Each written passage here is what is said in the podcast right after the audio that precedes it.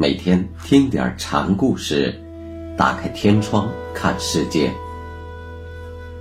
禅宗登陆一节，今天我们一起来学习兴化存讲禅师的第三个小故事，题目是“怎如道个不必”。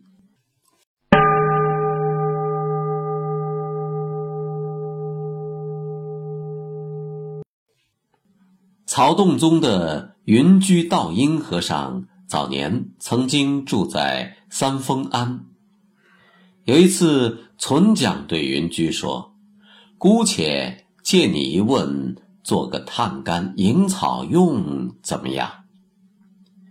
意思是让云居出个问题，借以互探一下对方的物证，让对方先出题，有主看宾的意思。云居当时竟无言以对，存讲一见就说：“和尚连个话都不能答，还是行个礼退了吧。”这事儿闷在云居的心里二十年。后来云居成了大禅师了，有一天对人提及此事，说：“现在思量，当时只想说声。”何必就行了。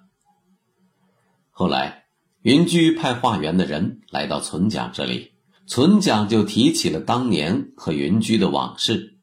存讲问来人：“云居和尚当年住三峰庵时，老僧问他话，当时对不上来，不知现在可否能对了？”化缘人正好也听过云居说及此事。就把云居的回答告诉了禅师。存讲听罢就说：“云居二十年了才回答个这话，存讲却不然，哪如说不必呢？”当年存讲问云居，按禅门的话是给他个胶盆子，云居明知如此，但找不到话回绝存讲。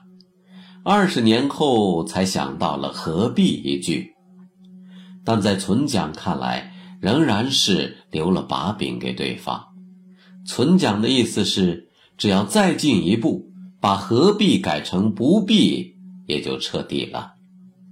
四宾主的道理，云居应该说是明白的，但怎样在对话中不落到被看的宾地位？二十多年的修习都没有弄通。